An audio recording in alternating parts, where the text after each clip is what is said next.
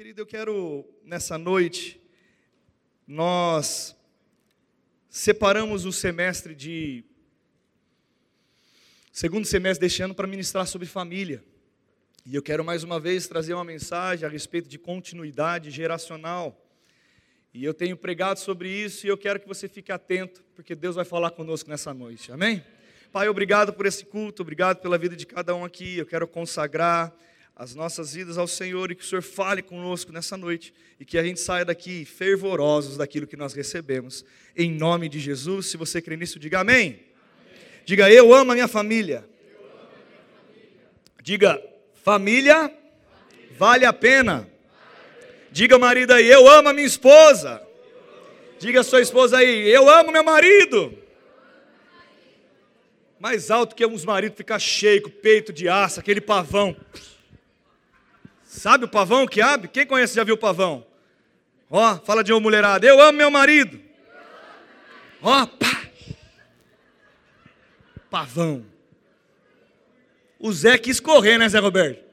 Você quis correr, ela falou que quis correr. Amém? Diga, eu amo meus filhos. Diga, família feliz. Dá trabalho. Dá glória a Deus. Você ficou animado com isso? Amém? Fala de novo. Família feliz? Família feliz. Dá trabalho. Glória, nós estamos no mesmo lugar, gente. Amém? Glória a Deus. Eu quero lembrar para vocês a definição do que é continuidade geracional.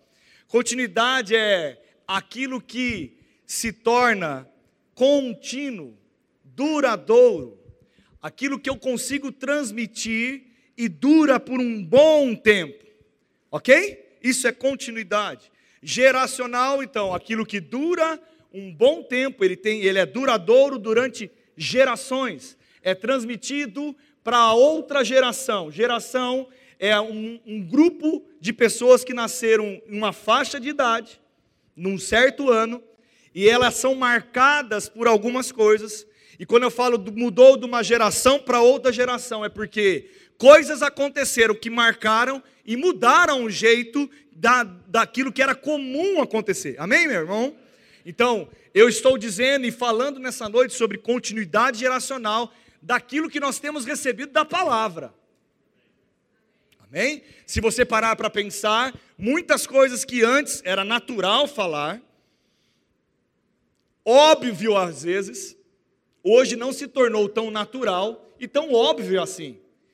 E eu quero dizer para você que a igreja, nesses últimos dias, sim, recebeu a responsabilidade de também de falar de coisas óbvias, de falar de coisas que são, é, que muitas vezes talvez não era parte ou escopo normalmente da igreja falar, mas hoje a igreja tem esse papel social. Diga a igreja, tem, ela precisa ter esse papel social. Amém, querido?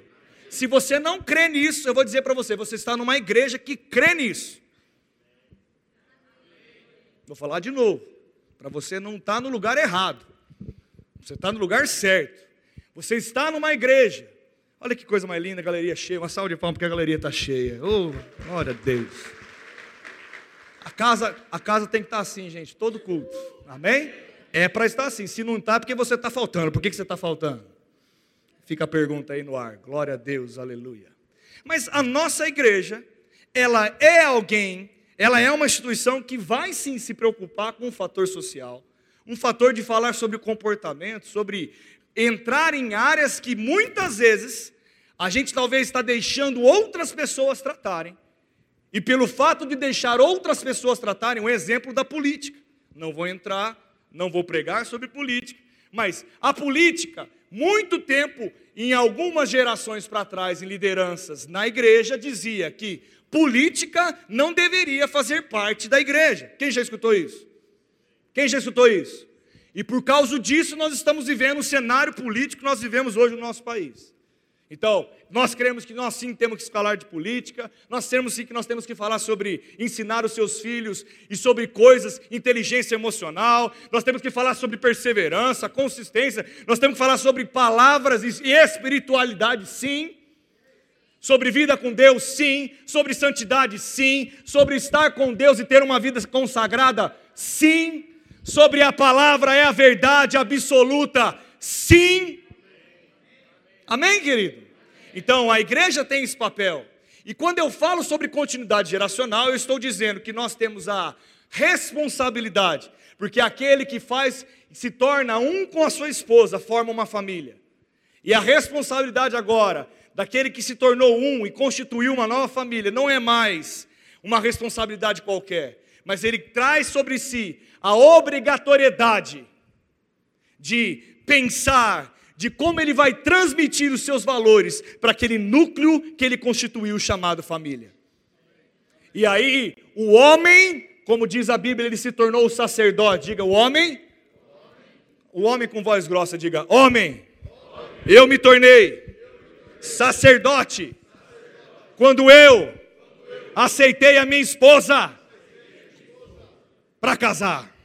Ô oh, glória! E a mulher se tornou a mulher sábia que edifica a sua casa. E existe então um núcleo formado e agora algo para a gente pensar. Porque você não deve criar e fazer com que a sua vida familiar seja de qualquer jeito. E hoje eu vou entrar numa área e falar a respeito de algumas coisas que todo mundo passa. Tem um livro que mudou a minha vida. Eu já passei por algumas coisas, talvez esse rostinho novo, esse jeito jovial, essa barba ruiva com algumas pelugens brancas, um leão velho, mas que morde porque tem dentes. Mas com 37 anos eu já passei por coisas na minha vida e passei por dificuldades, e eu aprendi que a fé funciona. Eu aprendi como me inclinar a Deus e ouvir a voz do Senhor. Eu aprendi que eu posso aquilo que a Bíblia diz que eu posso. Eu tenho aquilo que a Bíblia diz que eu tenho. Eu sou o que a Bíblia diz que eu sou. Mas eu também tenho aprendido que eu preciso ser alguém que controla as minhas emoções. Do mesmo jeito que eu fui gabaritado porque venci lutas difíceis, e do mesmo jeito, talvez porque ter entrado numa guerra me tornou um bom guerreiro, eu preciso também aprender a viver sem guerra. Então olhe para a pessoa que está do seu lado e fala assim: ei, não é todo momento que você é o Rambo.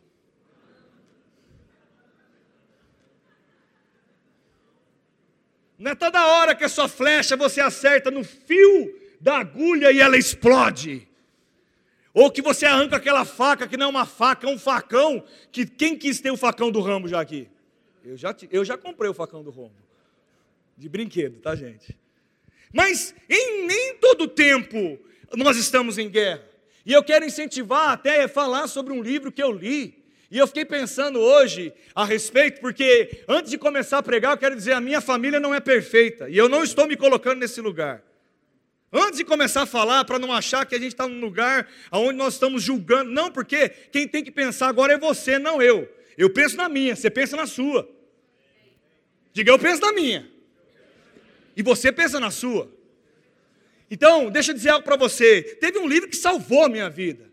É O que fazer quando a fé parece fraca e a vitória perdida. Esse livro eu acho que eu li mais de 20 vezes. Se tiver lá, por favor, sai daqui, compre e corra. Quer dizer, corre e compra. Show! Rapaz, eu não sei como faz isso que eu falei para você fazer no primeiro, mas correr e comprar dá. Corra lá e compra. Bom demais esse livro. O que, que ensina lá? A base da fé que aquilo que está no meu coração eu falo, e aquilo que eu gero através da minha boca vai acontecer se for fé. Agora dizer uma coisa para vocês, hoje eu fiquei pensando, o que fazer quando o casamento parece fraco e a vitória perdida? O que fazer quando a relação, o núcleo mais especial que nós temos, parece que está enfraquecido? O que fazer quando a família, ela talvez, ela, você vê uma ruptura, um vaso que é maravilhoso, ele é precioso, ele é especial, ele é caro. Quando você pega um vaso que é caro, que é especial, que você tem um valor agregado, se você vê uma fissura nele, você pega ele, joga no chão e termina de quebrar? É assim que você faz? Hã? Eu não sei, mas agora eu ganhei um tratorzinho em casa.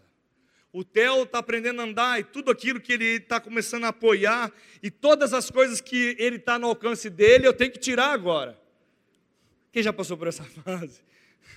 E aí, geralmente, aquelas peças maravilhosas, né, Flávia, que a gente compra de decoração. A Miriam tem uma pantera, a Miriam tem um negócio, tinha um, um, tinha um, eu não quero nem saber o valor. Se a Miriam disse que é caro, eu fiquei preocupado. E aí o Theo lá, tum, tum, tum, ele puxou, e é uma imagem de um casal com dois filhos, um pequenininho e um, e um bebezinho, e quebrou o braço e a cabeça, porque caiu. Quando, o que, que o marido faz quando acontece isso? Não, eu não. Você corre! Corre e compra outro. Se eu soubesse um dinheiro, eu comprava por vento para você. Sabe o que eu fiz? Não, eu não colei. Corri o risco de colar errado. Porque uma mulher brava porque quebrou, e depois você cola e cola errado, ela ficou brava porque você deixou quebrar e porque colou errado. É duas brigas. E eu separei certinho as peças. Quando a Mira chegou, ela chegou e pegou a peça e. Ah, já que quebrou então? Bum! É assim que faz? Não. Ela pegou uma cola super especial e ficou lá e colava e passava o, o lá e colou. Em nome de Jesus que ele dure. O que, que eu quero dizer com isso? O seu casamento você não joga fora do dia para a noite. A sua família você não joga fora do dia para a noite.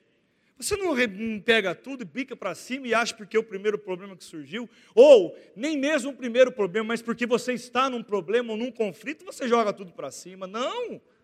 E eu quero dizer para você, e nessa noite eu quero te ensinar algo.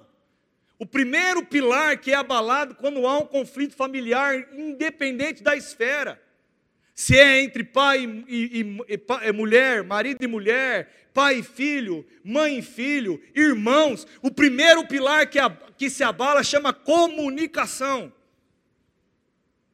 Você fala, a pessoa entende outra coisa. A pessoa fala e você entende outra coisa. E no final das contas, você, cada vez que vai, se ninguém parar e falar, para! Você vai para uma rota de colisão. E deixa eu dizer uma coisa para você. Eu não sei se você lembra quem é você sem Jesus. E eu também não sei se você lembra quem é você na carne. Você na carne não vale um real. Você na carne, você vai para o confronto. E quem vai para o confronto quer sangue. E talvez você está olhando para mim com a cara de aleluiado e é assustado porque eu falei a palavra sangue, mas deixa eu ser um mosquito. Ou que se tivesse uma câmera lá na tua casa, para ouvir aquelas palavras inefáveis que saem no meio de uma discussão. Como é a reação? E porque nós olhamos aqui e parece que todos nós somos santos. Santo. Santo.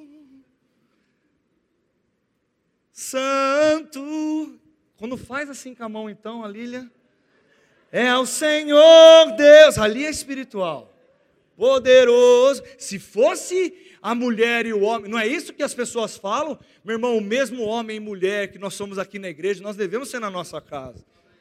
Mas por que, que eu quero dizer isso? Porque realmente, se nós formos para o confronto, você vai sair a sua pior versão. Quem já brigou sem querer brigar? Imagine querendo.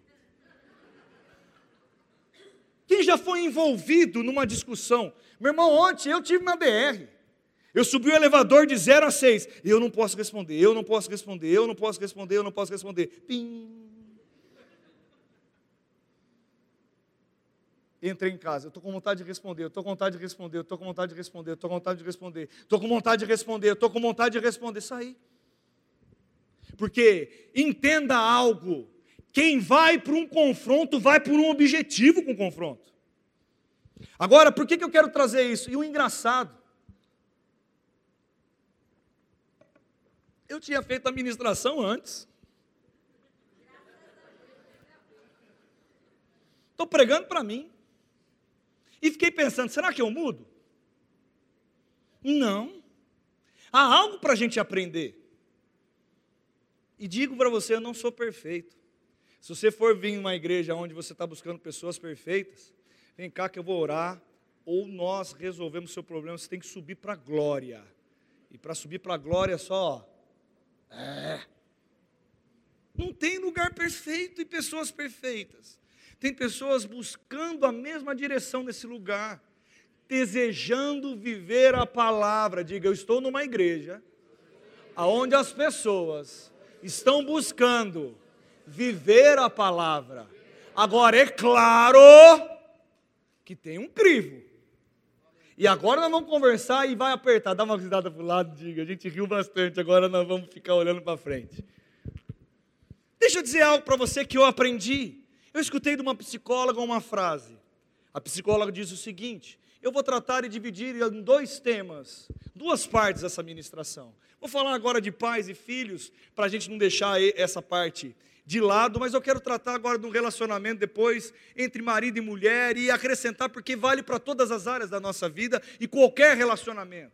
Mas eu dizer para você: se você cuidar do seu filho, aprenda isso agora em nome de Jesus. Se você quiser resolver os conflitos com sua criança ou com seu adolescente, nas áreas das emoções e no nível da emoção, você é imaturo como ele. O maior problema que nós temos enfrentado como pais, os pais atuais, querem resolver os problemas dos filhos nas áreas das emoções. Ele quer ver como o filho está se sentindo para saber como ele vai reagir. Ele quer ver qual que é a percepção da emoção do filho para poder dizer o que ele pode ou não fazer. Ele tem medo de ser rejeitado. Ele tem medo de ser questionado. Não, meu irmão, esse não é o lugar que nós estamos. Esse lugar é para pessoas imaturas, que vão lidar com os assuntos do jeito das emoções. E eu não sei você, mas eu não preciso nem perguntar duas vezes, mas muitas vezes as nossas emoções não são tão bem confiáveis assim. Porque às vezes a gente fica nervoso pela comida que a gente comeu. Já teve briga, se você colocar, e meu pastor, meu querido pastor, se ele for sentar aqui e começar a contar os aconselhamentos pastorais familiares de coisas que ele já ouviu ou coisas que eu já ouvi, de motivos que você fala, não, não, não pode ser que um motivo como esse pode ter tido um problema tão grande assim. Porque às vezes as emoções elas enganam. E a gente está querendo lidar com criança na área das emoções. Ele te manipula, você vai perder todas, querido. Se você quiser, é uma dose inacabável. Não tem fim tratar problemas de relacionamento na área das emoções.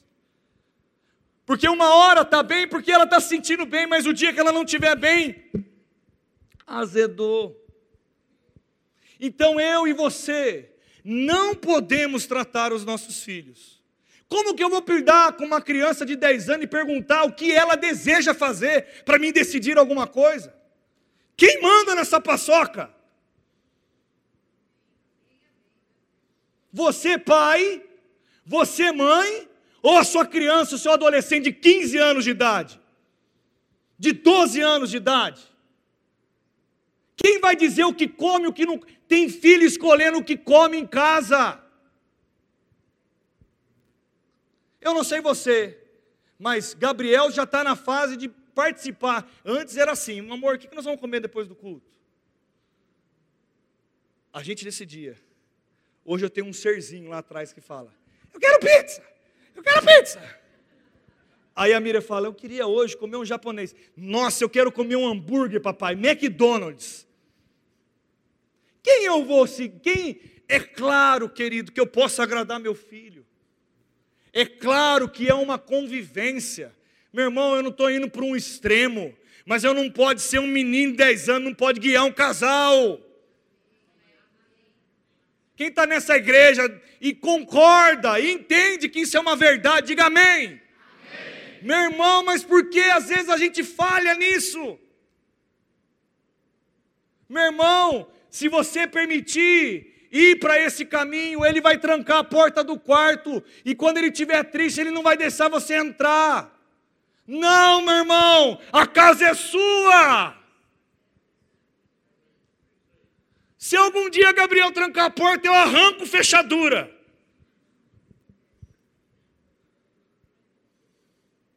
Você está olhando para mim achando que eu sou.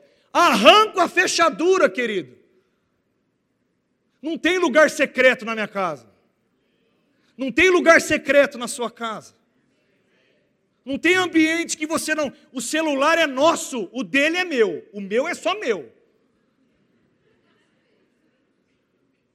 Para com essa conversinha que você não pode olhar o celular da sua filhinha de 14 anos, porque talvez ela está conversando um monte de coisa que não deve, hein? Mandando fotinho que não deve. Ou você acha que isso é só lá? Lá no Catar. É lá no Catar. Só lá no Catar que tem essas coisas. Sabe, querido, não leve para as emoções.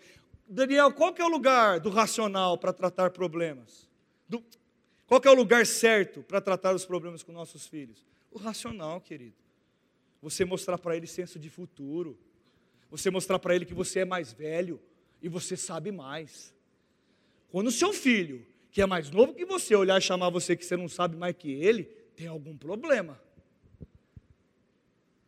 Eu não estou falando saber de entrar no Google e mandar um e-mail. Fica tranquilo, você que é mais velho. Que não, quem não sabe mandar um e-mail aqui? Todo mundo levantou, ninguém levantou a mão, porque isso é.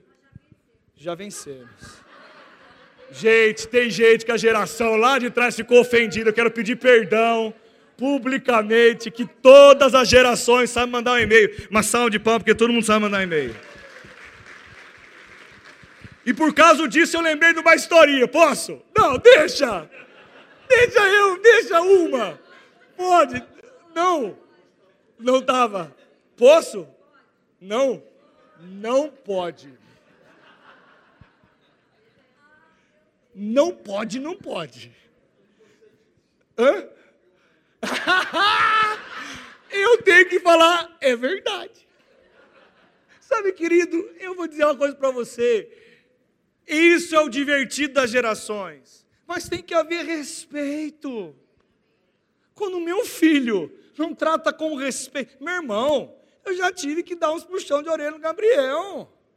E posso falar para você, vou continuar dando, porque não vai ser uma vez só. Agora, nós precisamos ser habilidosos, mas eu não quero falar sobre isso nessa noite, eu só quero dar um toque. Não lide com problemas de relacionamento na sua casa, na sua família, nas áreas das emoções. E deixa eu dizer o que, sabe que a psicóloga disse?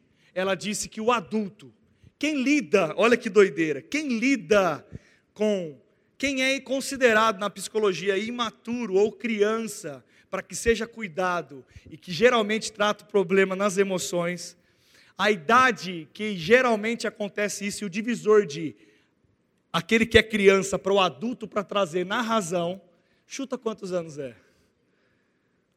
Ó, 22 aqui, pode falar quantos anos vocês acham? 15 anos de idade. Aí sabe o que eu quero lembrar aqui? 15 anos de idade. Será que você está tratando sua menininha de 15 anos? Ai, que culucutico. Que bonequinha de porcelana você é ainda? E ela olha, pelo amor de Deus. Bonequinha de porcelana. Aí para o pai ela sorri, porque o pai acha o máximo falar isso. E, e, ou, ou, ou o menino de 15 anos, ele falando de um monte de coisa, você achando que ele é um moleque que brinca de carrinho. Brrr, brrr. Não, meu irmão. Agora, onde eu quero levar vocês? No lugar de maturidade, da razão incentivando cada, um de nós a sair dessas áreas das emoções e lidar com os nossos assuntos de relacionamento pela razão. Amém, querido? Quem está comigo? Galeria está comigo? Amém? Só que assim, eu vou fazer uma divisor de águas. como aqui todo mundo praticamente é maior que 15 anos, eu tenho certeza absoluta que ninguém trata problema de relacionamento aqui pelas emoções. Eu vou falar de novo. É só a razão. Então eu vou dizer de novo, e é assim, não é, você não resolve as suas coisas porque você está brava, você fala o que você quiser, sem pensar, porque aqui todo mundo é maior. Quem tem mais que 15 anos aqui? Levante sua mão. Levanta, olha aí, gente, olha para o pessoal que está do seu lado, olha para a pessoa, diga assim: nós só tem maduros aqui no nosso meio. Até o português saiu errado, fala assim: aqui nesse lugar só tem gente maduro, porque depois a Bianca me manda uma mensagem que eu errei português. Só tem maduro aqui, ninguém trata as coisas nas emoções, você não fala nada quando você está bravo. Ninguém aqui guarda rancor de ninguém, porque hoje a emoção de coisas negativas, você, pela razão, você entende que isso já não é mais parte da sua vida. Então eu vou sair dessa premissa, amém? Dá um glória a Deus por isso. Porque senão eu não vou chegar no lugar que eu quero, porque tem um novo nível ainda. E esse nível que, em nome de Jesus, é o que nós temos que viver como uma prática.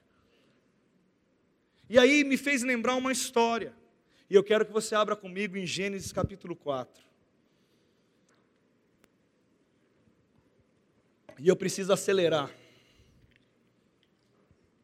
Gênesis 4 está escrito o seguinte: quem chegou lá, diga amém. 4, versículo 3. 1, vamos lá. Coabitou o homem com Eva, sua mulher esta concebeu e deu à luz a Caim. Então disse: Adquiri um varão com auxílio do Senhor. Depois deu à luz a Abel, seu irmão. Abel foi pastor de ovelhas e Caim lavrador. Aconteceu que no fim de uns tempos trouxe Caim o fruto da terra, uma oferta ao Senhor. Abel, porém, sua vez trouxe das primícias do seu rebanho e da gordura deste. Agradou o Senhor de Abel e da sua oferta. Ao passo que de Caim e de a sua oferta não se agradou.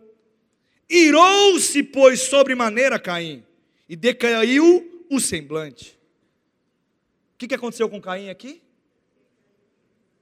Ele ficou com raiva, e depois ele ficou frustrado, e ele ficou triste. Fala, triste. Então lhe disse o Senhor, eu quero que você preste atenção. Porque andas irado, e porque decaiu o seu semblante, preste atenção nesse conselho que Deus dá se procederes bem, não é certo que serás aceito. Se todavia procederes mal, eis que o pecado jaz à porta, e o seu desejo será contra ti. Mas, diga mais, diga mais, a ti cumpre dominá-lo. Mas a mim cumpre dominá-lo, mas a ti cumpre dominá-lo. O que Deus está dizendo é o seguinte: Caim, é só fazer certo. Tira a emoção de lá. Quem conhece a história de Abri...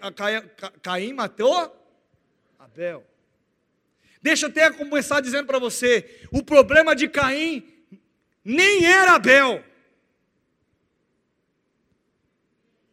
O problema de Caim nem era Abel, mas pelo fato dele se irar, pelo fato dele colocar nas emoções, pelo fato dele ter uma percepção sobre algo, ele teve uma decisão de mirar em alguém ou em alguma coisa para resolver a sua frustração e resolver o seu problema.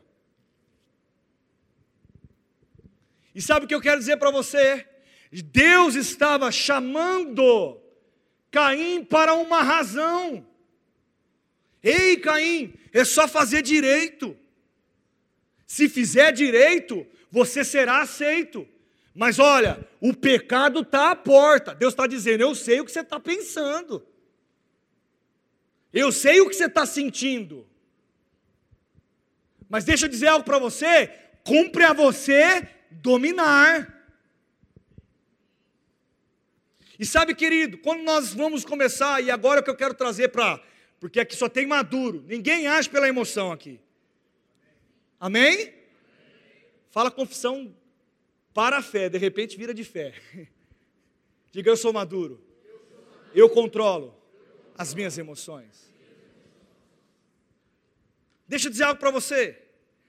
Quando você vai estudar também psicologia, ou falar e entender e estudar sobre comportamento humano, a conversa e a explicação que é dada hoje é que a verdade é relativa. Porque a verdade está pautada naquilo que a pessoa individualmente vê. Então, se eu falo para minha mãe descrever essa mesa de ceia, o olhar dela é para o mesmo lugar. Só que a minha visão, por estar de uma posição diferente, eu vou descrever diferente do que ela descreve.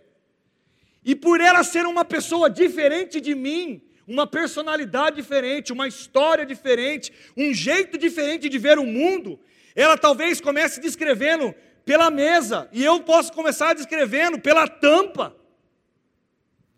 Só que o que ela está dizendo é verdade, e o que eu estou dizendo também é verdade, mas é relativo porque é a minha verdade. Quem está comigo? Só que esse é o problema, porque nós queremos lidar também agora, quando eu saio do nível das emoções, e o pastor está te incentivando para você ir no nível da razão. Mas quando você vai nesse nível, se você não colocar o crivo da palavra, que é a verdade absoluta e não relativa, você também vai errar. Deixa eu dizer algo para você: Caim matou Abel porque ele tinha uma razão. Se ela é certa ou não é outra coisa, mas ele tinha uma razão. E eu não sei se você já falou no meio de um conflito com o seu filho ou com sua esposa, eu não estou nem aí para o que vai acontecer. Quem no meio da briga já escutou isso e falou? Levanta a mão e ri. Ninguém levantou, só tem santos aqui. Santo é o Senhor. Faz assim na hora do louvor, hein? A pessoa fala, eu vou fazer o que eu quero. Quem já escutou isso no meio de uma briga? Ou já falou? Ah, começou a aparecer algumas mãos, mas ainda tem. Santo é o Senhor Deus. Ele é santo mesmo. E sabe, querido, eu quero te incentivar a entender algo. Quando eu vou e começo a entender e somente considerar a minha razão, eu vou também para um lugar errado. Porque às vezes a minha razão não é a certa porque não está no mesmo lugar que a outra pessoa está vendo e nunca nós vamos concordar. Meu irmão, se eu perguntar que cor é essa camisa, alguns vão falar verde, outros vão falar caqui. Quem é deltônico vai falar que é cinza. Quem não sabe de cor vai falar é qualquer uma parecida com verde. Quem é detalhista vai vir chegar aqui pegar um pantone de cor e querer ficar comparando. A Aline ia querer ficar em a cor 005364 do Pantone 6. Eu estou errado em falar que é verde? Ela está errada em falar que é verde 0000 alguma coisa? O daltônico está errado em falar que é cinza? Não, porque é o jeito que ele enxerga. E deixa eu dizer uma coisa para vocês. E eu não quero, meu irmão, eu estou pregando a palavra. Cumpre a ti dominar a sua razão e os seus pensamentos. Cumpre a ti dominar as suas emoções, a sua raiva, a sua ira, o seu, o seu, as suas frustrações no meio de um conflito. Porque senão você vai mirar o canhão errado. E você vai tomar uma atitude. Meu irmão, caiu, Caim tomou uma atitude por causa disso drástica, ele matou o irmão. Quem acha que isso é pouca coisa? Deixa eu dizer algo para você, e eu não sei se você entendeu, mas ele matou o irmão e Deus teve uma, um juízo para ele. Ele teve que ficar fora. Ele foi falado: você agora vai do seu fruto, você vai penar para ter as coisas. Você vai ralar, existe um juízo sobre você.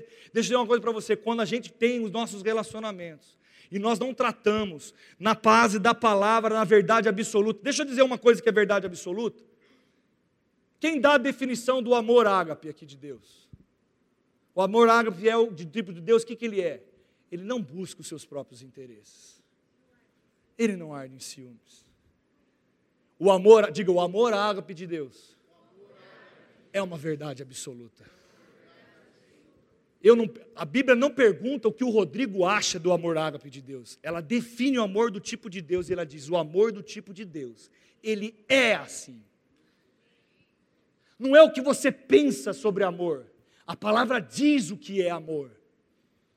Eu não relativo a palavra. Não é a minha interpretação do amor ágape. Não! O amor ágape é Diga, amor ágape. É. E por que está todo mundo olhando para mim com uma cara de assustado? Sabe, querido, porque eu quero dizer para vocês que nós estamos acostumados a discutir as nossas relações, ou pautado nas emoções que nós estamos sentindo, ou na nossa própria razão, na relação da nossa verdade. E dizer, se eu dizer para vocês, vamos sair desse lugar Vamos para um lugar onde nós podemos discutir os nossos relacionamentos numa base aonde nós vamos chegar numa coisa em comum e vai gerar conserto do que desconcerto. Eu não sei se aconteceu para você, só lá no Catar acontece isso. Na nossa casa nunca aconteceu isso porque a gente é perfeito. Nós, nunca você sentou com o seu filho e falou assim, respirou, fez toda a lição de casa. O que é a lição de casa? Segura para mim aqui. Um, dois, três. A lição de casa é o quê? Não corrija quando você estiver nervoso. Quem já recebeu esse conselho? Dá um glória a Deus aí. Aí você foi, respirou, orou em línguas uma hora.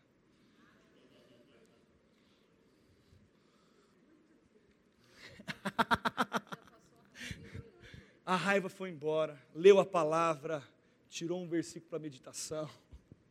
É nada, gente, vamos para o dia a dia. Vamos lá? Vamos para a verdade?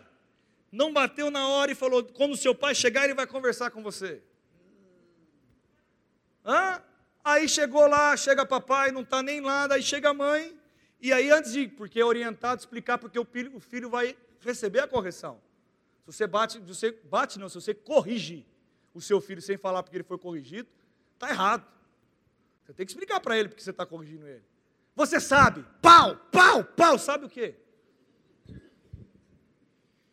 Às vezes você acha que você tá, ele está apanhando por causa do videogame. E você está corrigindo ele porque ele tratou a sua esposa, a mãe dele, do jeito errado. O problema não é o videogame, mas ele acha que é o videogame. Mas o problema é a tratativa com a mãe. Então explica qual é a correção. Mas não aconteceu na sua casa, só na nossa.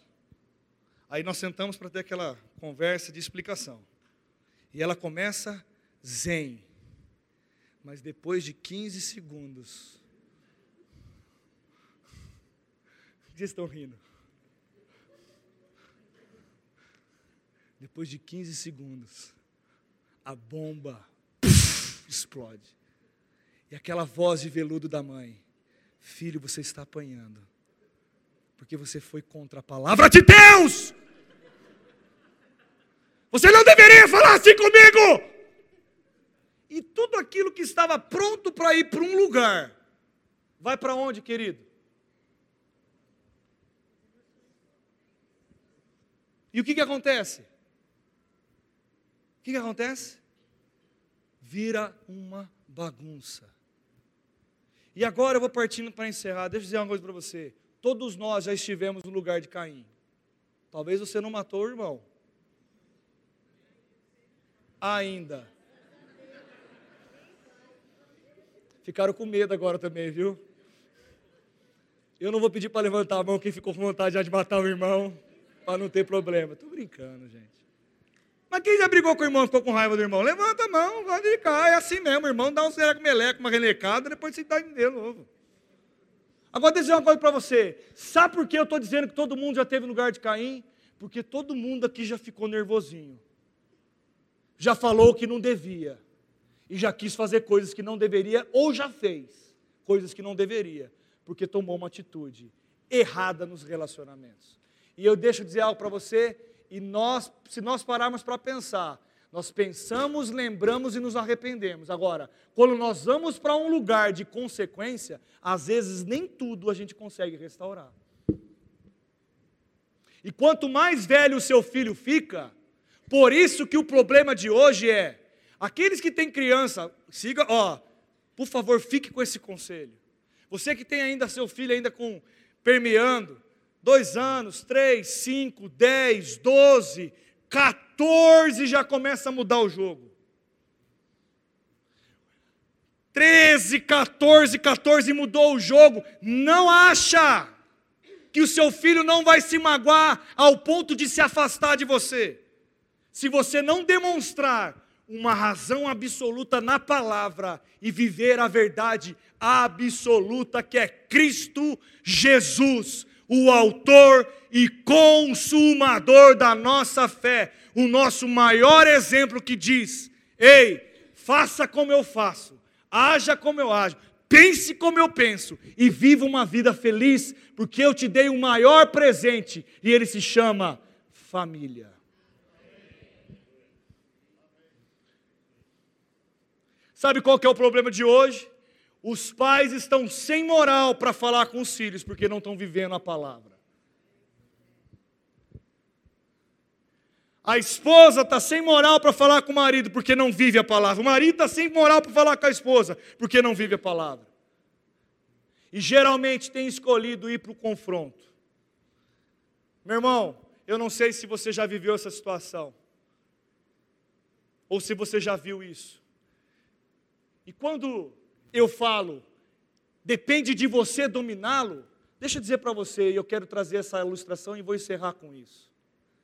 Quando fala de dominar é porque existe um animal, um instinto animal em, em nós, gente.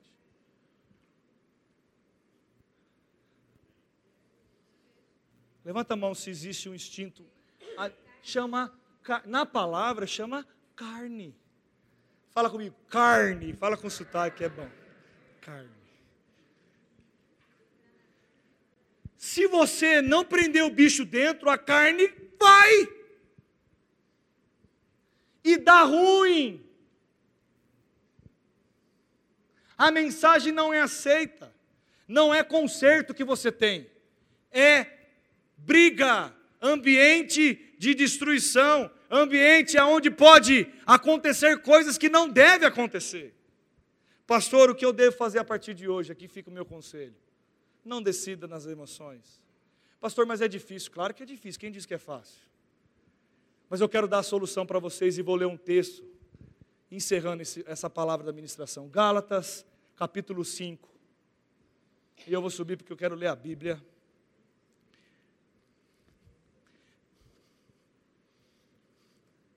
Se a gente pensasse quantas vezes nós decidimos de mudar de coisas na nossa vida, eu estou falando de relacionamento simplesmente porque nós estamos sentindo coisas, frustrados com alguma coisa, chateados com o relacionamento, magoados dentro da nossa própria casa. Não, você não vai decidir mais assim, em nome de Jesus. Diga amém. Aí muitas vezes é aí que você leva essas pessoas para construir relacionamento fora e começa a mudar a convivência, aquilo que é o valor da sua casa, você não consegue estabelecer a continuidade dos valores cristãos, porque você fechou a via do relacionamento. Pastor, como eu faço isso? Gálatas, capítulo 5, versículo de número 16. Digo, porém, andai no Espírito, e jamais, diga jamais, Aqui não está escrito talvez. Ele está escrito jamais. Jamais satisfareis a concupiscência da carne. Jamais satisfareis o desejo da carne. Quer dominar o animal, o instinto, a carne que vai fazer você ir para a direção errada se encha do Espírito. Eu vou falar mais uma vez: quer dominar a sua carne, se encha do Espírito. Quer parar de errar e pecar, se encha do Espírito. Quer parar, meu irmão, preste atenção. Quer parar de andar com ódio, com raiva, frustrado, triste. Se encha do Espírito. Não é apenas fazer terapia. Terapia vai ajudar. Tomar um remedinho vai ajudar. Mas não é a solução. A solução é se encha do Espírito.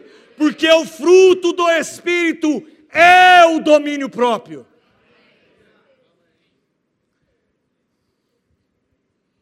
Aleluia!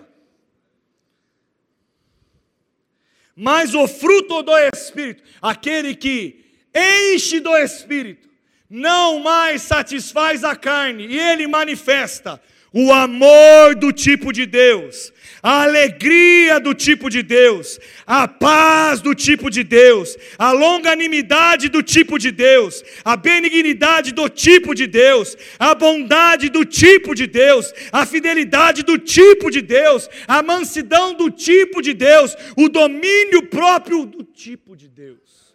E a palavra diz no versículo 23, 24: E os que são de Cristo Jesus crucificam a carne com as suas paixões e concupiscências e desejos.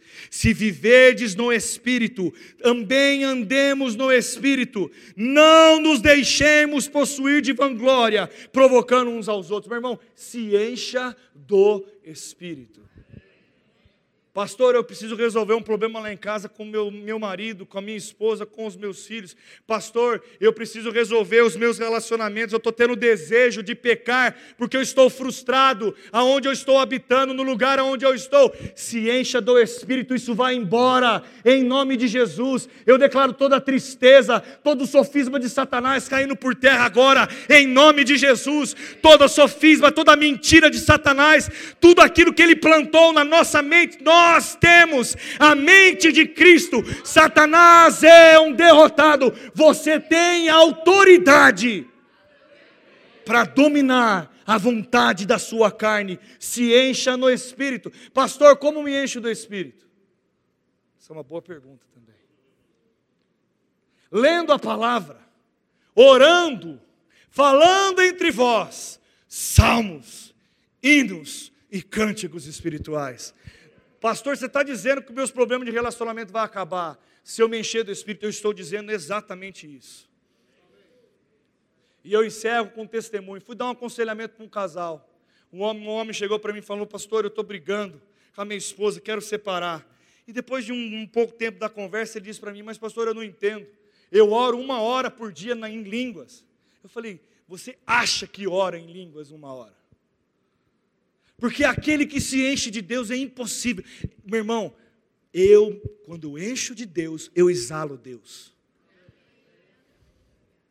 Você se enche de Deus, você exala Deus.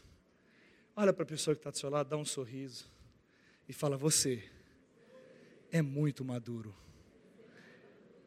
Em nome de Jesus, não ande segundo as suas emoções, ou a sua razão na sua verdade, mas ande pelo Espírito e pela razão absoluta que é a palavra. Eu queria chamar o ministério de música.